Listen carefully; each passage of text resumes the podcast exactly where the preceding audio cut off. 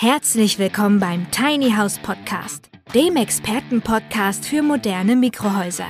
Von und mit Peter L. Pedersen. Wir bringen Ihnen die Vorteile von Minihäusern näher und sprechen mit Fachleuten aller Sparten. Und wir erklären Ihnen, welche baulichen, technischen und rechtlichen Voraussetzungen zu erfüllen sind, damit Ihr Traum vom Tiny House in Erfüllung gehen kann.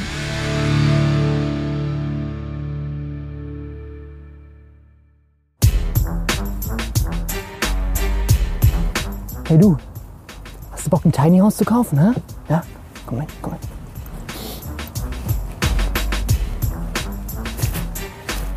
Ist günstig. Naja, als die Firma Yellowstrom dieses Intro für ihr Video zur Erklärung von Tiny Houses aufgenommen hat, wird sie sich garantiert nicht vorgestellt haben, wie nah sie an der Realität dieses Marktes war. Ich freue mich jedenfalls, dieses Intro gefunden zu haben und nutze es auch hier bei meinem Tiny House Podcast. Moin Moin, verehrte Tiny House Enthusiasten und hier kommt eine neue Folge rund um das Thema Tiny Houses und wir wollen uns darüber unterhalten, was ihr alles beachten müsst, wenn ihr ein Tiny House kaufen wollt. Nun haben wir uns ja schon mehr als zwei Dutzend Folgen lang über die Details und die Feinheiten unterhalten. Was uns aber fehlt, ist ein kleiner Überblick über das, was erforderlich ist, wenn ich ein Tiny House kaufe. Und das wollen wir heute besprechen. Dazu wollen wir eine kleine Checkliste entwickeln, die ihr so zu jedem Anbieter mitnehmen könnt und prüfen könnt, ob alles auch wirklich so ist, wie ihr euch das vorstellen würdet. Und damit ihr jetzt nicht zwangsmäßig alles gleich mitschreiben müsst, was ich hier im Podcast erwähne, habe ich euch in die Show Notes gleich auch zwei Links hineingelegt. Warum zwei, erkläre ich gleich im Laufe dieses Podcasts. Euch erwartet also in dieser Runde alles an Details, was wir eigentlich die letzten Podcast-Folgen schon erwähnt hatten, aber das Ganze jetzt im vernünftigen Überblick. Kurz zu den beiden verschiedenen Checklisten, die ich euch heute vorstelle und die ich in den Shownotes hinterlegt habe. Was ist da der Unterschied?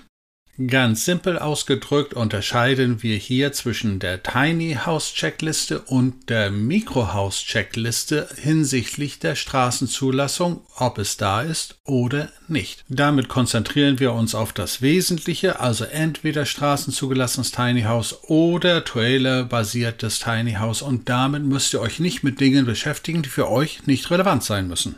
Lass uns mit dem Klassiker anfangen, mit der straßenzugelassenen Tiny House Version. Um es gleich zu erwähnen, das Thema Ladung auf einem Tiny House Trailer funktioniert eigentlich genauso wie beim Mikrohaus nachher, weil hier ist wieder Straßenzulassung relevant, also bitte das Thema Ladung hin zum Mikrohaus.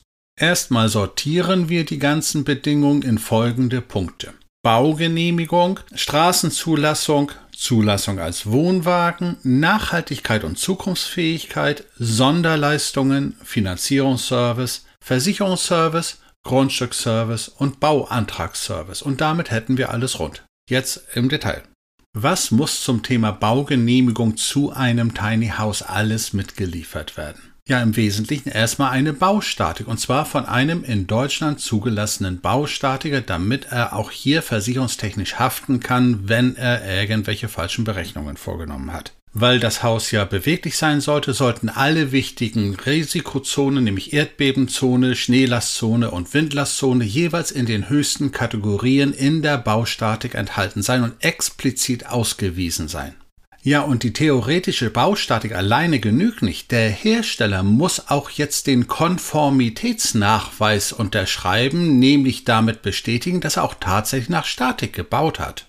Das ist nämlich eine Haftungsfrage. Wenn die Baustatik in Ordnung sein sollte und es trotzdem zusammenbricht, dann muss der Hersteller an der Föt gefasst werden, wie es so schön in Norddeutschland heißt. So, und als nächstes benötigt ihr komplette Bauzeichnungen. In der Regel in Maßstab von 1 zu 100 oder, weil das ja kleine Häuser sind, im Maßstab 1 zu 50. Dafür möchte der Architekt drei verschiedene Versionen haben. Erst einmal einen vernünftigen Grundriss, dann die Außenansicht von allen vier Seiten und einen Querschnitt. Die Bauzeichnungen müssen selbstverständlich auch bemaßt sein, das heißt es müssen die Daten angegeben sein, wie groß, wie breit und wie tief die ganze Gebäudekonstruktion aussieht. So, und dann gehört zu dem Thema Baugenehmigungsunterlagen auch eine vernünftige Baubeschreibung, und zwar in Deutsch, nicht in Afghanisch, nicht in Englisch, nicht in Französisch, sondern in Deutsch.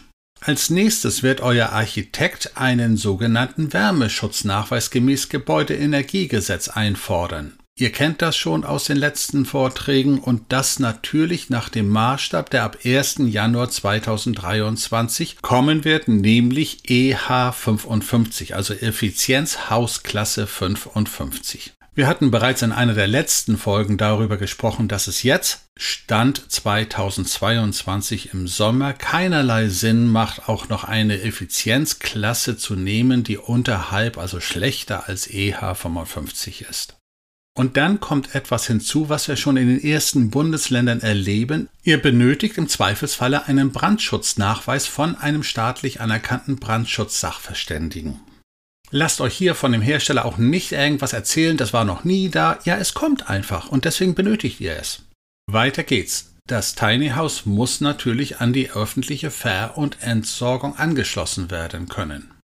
Elementar ist Strom, Wasser. Abwasser mit der Besonderheit beim Abwasser, wenn es keine öffentliche Kläranlage geben sollte, müsst ihr trotzdem eine Hauskläranlage errichten. Aber es müssen die Anschlüsse am Tiny House dafür schon mal vorgerüstet sein. Und für diese Anschlüsse benötigt ihr Verlegepläne, damit ihr wisst, wohin denn die Leitungen überhaupt im Erdreich gelegt werden müssen. Also sollte für die Ver- und Entsorgung mindestens eine Grundrisszeichnung dabei sein, wo alle Details hinterlegt sind. Sollte in dem Tiny House eine Feuerstätte eingeplant sein, so muss diese nach Bundesemissionsschutzverordnung zugelassen sein, also auch dafür die Papiere. Die wird nämlich euer Bezirksschornsteinfegermeister einfordern, wenn er die Betriebserlaubnis für die Feuerstätte erteilen soll. Und damit hätten wir zumindest schon einmal die wesentlichen Punkte rund um das Thema Baugenehmigung erfüllt, außer für diejenigen, die ihr Tiny House gewerblich nutzen wollen. Die beachten bitte zwei ganz wichtige Punkte. Sollte im Obergeschoss ein Bett stehen, dann hat es auch eine feststehende Treppe zu geben. Mit Leitern dürft ihr das zwar auch vermieten, aber ihr haftet, wenn irgendwas passiert und ihr seid nicht versichert. Also feststehende Treppe im Tiny House, wenn im Obergeschoss ein Bett sein sollte. Und dann müsst ihr pflichtmäßig einen Flucht- und Rettungswegeplan aushängen. Das heißt, die Gäste müssen wissen, aus welchen Fenstern sie flüchten können, wenn's brennt. Diesen Plan liefert normalerweise der Hersteller automatisch mit, wenn er weiß, dass ihr es gewerblich nutzen wollt. Und damit kommen wir zum Thema Straßenzulassung. Als allererstes benötigt ihr natürlich die Zulassungszertifikate gemäß Fahrzeugzulassungsordnung durch den TÜV oder DEKRA oder einer anderen offiziell zugelassenen Stelle. Die ist allein schon deshalb wichtig, weil ohne dieses Zulassungszertifikat könnt ihr das Tiny House überhaupt nicht für den Straßenverkehr anmelden. Ja, und wenn wir schon beim Thema Baugenehmigung über Statik uns unterhalten haben, so gilt dies natürlich, ihr wisst das aus einer der letzten Folgen, auch eine sogenannte Karosseriestatik, das heißt einen sogenannten dynamischen Festigkeitsnachweis. Und dann klärt bitte vor Unterschrift unter die Bestellung ab, was mit den Fenstern passieren soll. Wir haben es hier mit einem Fahrzeug zu tun, also muss auch das Verbund Sicherheitsglas gegeben sein und diese Sachen sind eingelasert in die Glasscheiben. Das hat einen einfachen Grund. Wenn die Scheibe kaputt gehen sollte, sollte der nächste Glaser auch wissen, was er dort wieder einzubauen hat. Verfügt das Tiny House nicht über Verbundsicherheitsglas, so müsst ihr beim Fahrtbetrieb auf alle Fälle die Scheiben gesondert sichern. Wenn ihr während der Fahrt etwas im Tiny House transportieren wollt, so müsst ihr eine Ladungssicherung gewährleisten. Das heißt, es müssen auch entsprechende Zorösen für die Ladungssicherung, also dort, wo ihr dann die Spanngurte dann festzurrt, gegeben sein. Und wenn ihr dann das Tiny House wirklich auf einem Campingplatz aufstellen wollt, dann muss das Tiny House eine Straßenverkehrszulassung als Wohnwagen haben, sonst dürft ihr es gar nicht auf den Campingplatz fahren. Klärt das unbedingt vor der Bestellung ab, ob das Tiny House jetzt als Wohnwagen oder als Anhänger mit Sonderaufbau genehmigt werden soll. Ja, und damit hätten wir zumindest schon einmal die elementaren harten Fakten geklärt. Jetzt gehen wir in die Nachhaltigkeit, in die Zukunftsfähigkeit und die Praktikabilität für den ständigen Betrieb als Wohnhaus. Es dürfte sich langsam herumgesprochen haben, dass einen Wärmeschutznachweis ich nur dann erreichen kann, wenn ich als Heizungssystem einen elektronisch gesteuerten Pelletofen einsetze. Achtet darauf, dass es eine neuere Version ist. Die ist in der Regel darauf ausgelegt, dass sie ca. 90% weniger Feinstaub als ein herkömmlicher Holzkamin verursacht und in der Regel einen Wirkungsgrad von 90-95% hat. Mit der Pflicht zum Effizienzhausstandard EH55 sind dann auch gleichzeitig verschiedene Komponenten erforderlich. An denen könnt ihr dann auch relativ genau erkennen, ob der Wärmeschutznachweis auch tatsächlich zu dem real gebauten Tiny House passt. Eingedenk der sehr dünnen Wände mit einer relativ schwachen Dämmung kommt man heute um Hightech-Dämmung einfach nicht mehr drum herum. Also nur ökologische Dämmung wird sowieso EH55 beim straßenzugelassenen Tiny House nicht erfüllen können. Der Luftwärmetauscher zur Regulierung der Luftfeuchtigkeit und zur Verhinderung von Schimmelbildung ist heute obligatorisch, das ist Standard und Pflichtübung dann sollten in jedem Falle zumindest die Anschlüsse für eine Solarthermieanlage und eine Photovoltaikanlage vorhanden sein. Zumindest die Anschlüsse. Die Technik selber kann vielleicht nachgerüstet werden. Regenrinnen und Fallrohre gehören heute zu jedem normalen Haus, also auch zum Tiny House, und daran kann dann möglicherweise auch ein Regenwassersammler montiert werden. Wenn ihr Regenwasser sammeln wollt, achtet darauf, dass ihr dann auch die entsprechenden Brauchwasserleitungen neben den Trinkwasserleitungen verbauen lasst, insbesondere für Toilette und möglicherweise auch für die Waschmaschine. Und für die Hightech-orientierten Kandidaten sei noch einmal der Hinweis Smart Home-Fähigkeit angesprochen. Auch das kann ein Thema sein, das ihr frühzeitig mit dem Hersteller besprechen solltet. Kommen wir zu dem Thema Sonderleistungen. Es mag ja verwunderlich klingen, aber ein voll funktionsfähiges Muster-Tiny House, das auch wirklich als Wohnhaus geeignet ist und nicht nur als Wohnwagen, das sollte heute schon Pflichtübung sein, dass man das auch besichtigen kann. Optimal wäre natürlich, wenn man es auch für ein paar Tage zur Probe nutzen könnte. Und so mancher Hersteller akzeptiert auch, dass bei einem Probewohnen die Kosten für die Übernachtungen bei einem späteren Kauf angerechnet werden. Prüft das mal. Kommen wir zu den Serviceleistungen, die ein Hersteller euch anbieten können sollte. Das klingt doch schön, anbieten können sollte. Naja, okay. Fangen wir beim Geld an. Welche Finanzierungsmöglichkeiten gibt es? Ist der übliche Weg eine auf Tiny House getrimmte Mobilienfinanzierung, also Verbraucherkredit, oder gibt es auch ein Hypothekendarlehen, also eine Baufinanzierung? Arbeitet der Hersteller für die gewerbliche Nutzung auch mit Leasingfirmen zusammen und wenn ja, sind die darauf ausgelegt, solche Tiny Houses auch wirklich zu verleasen? Und dann kommen wir zu einem Thema, das wir noch intensiver in einer Extra-Folge bearbeiten werden, nämlich Versicherung. Wenn ihr ständig mit dem Tiny House umhertingeln wollt, benötigt ihr natürlich eine Kaskoversicherung. Das dürfte völlig klar sein. Ob ihr dann Vollkasko oder Teilkasko abschließt, ist dann in eurem persönlichen Ermessen. Die meisten werden es aber sicherlich aufstellen und als Wohnhaus oder als Ferienhaus nutzen und dann gelten andere Bedingungen. Für die Nutzung als Wohnwagen gibt es Campingversicherung von einschlägigen erfahrenen Maklerunternehmen. Wer das Tiny House hingegen als Wohnhaus nutzen möchte und das auf einem eigenen Baugrundstück mit einer Baugenehmigung versieht, der sollte auf eine Wohngebäudeversicherung zurückgreifen. Einerseits sind die Versicherungsbedingungen dann sehr viel naheliegender und es geht im entscheidenden Sinne darüber, was denn in der Zukunft passiert, wenn das Haus abbrennt. Bei einer Campingversicherung kommt irgendwann nur noch der Zeitwert heraus. Bei einer Wohngebäudeversicherung kommt der Wiederbeschaffungswert heraus. Und kann der Hersteller auch tatsächlich in Sachen Grundstücke unterstützen? Ich gehe mal davon aus, dass es keinen einzigen Hersteller geben wird, der in ganz Deutschland in jedem noch so kleinen Dorf ein Grundstück zur Verfügung hat, aber zumindest diese Aktivitäten mit an den Tag legt und sich zumindest um Grundstücke für euch bemüht. Und am Ende des Grundstücks kommt natürlich der Bauantragsservice. Hat der Hersteller Verbindung zu Architekten, die auch tatsächlich in der Lage sind, einen Bauantrag zu erledigen? Damit dürften wir die wichtigsten Punkte für eine Checkliste zum Tiny House Kauf abgehakt haben. Hättet ihr gedacht, dass es so viele Aspekte gibt? Kommen wir zum Thema Mikrohäuser, die nur über einen Tieflader transportiert werden, die also keine eigene Straßenzulassung mitbringen.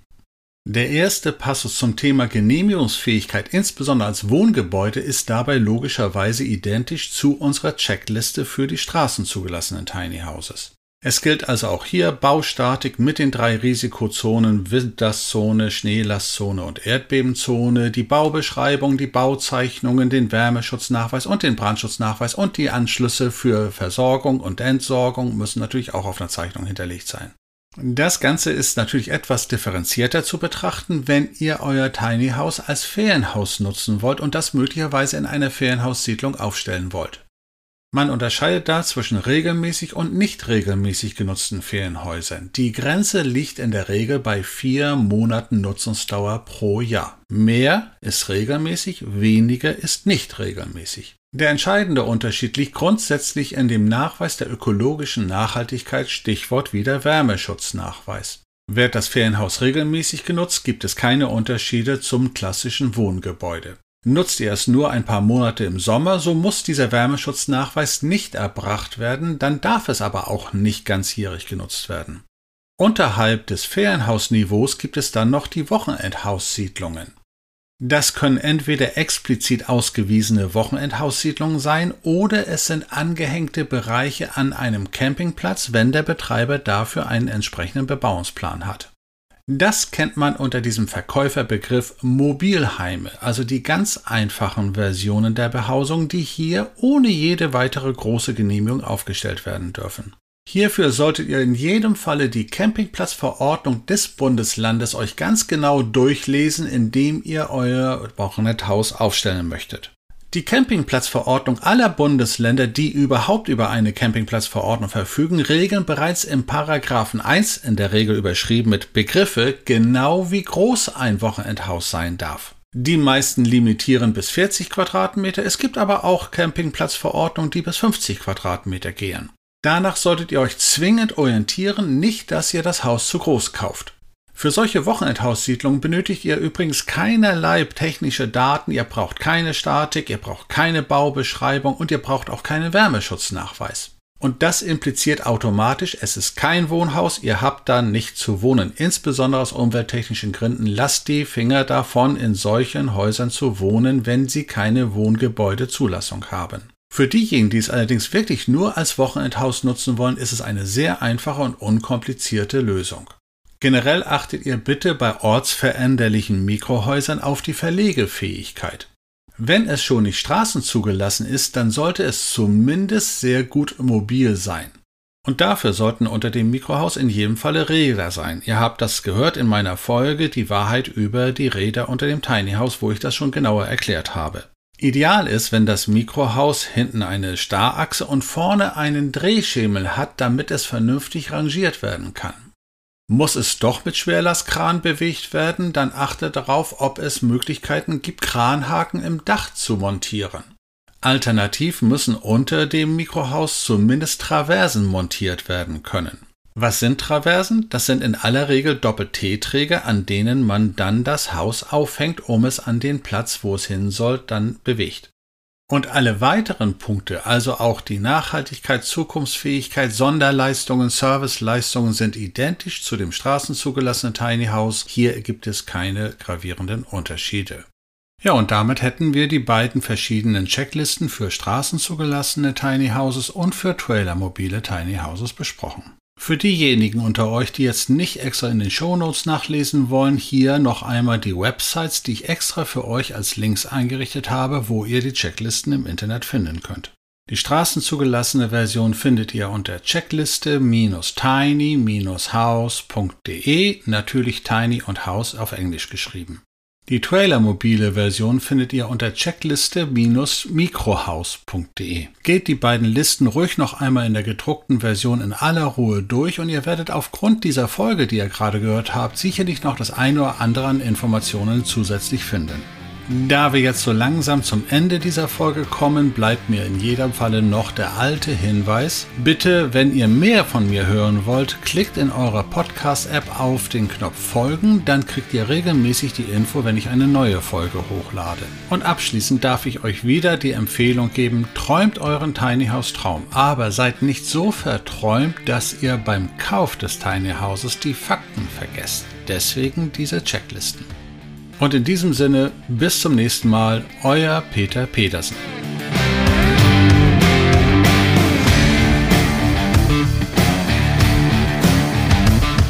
Der Tiny House Podcast ist eine Produktion der Berufsakademie Mecklenburg-Vorpommern in Zusammenarbeit mit der Rolling Tiny House GmbH.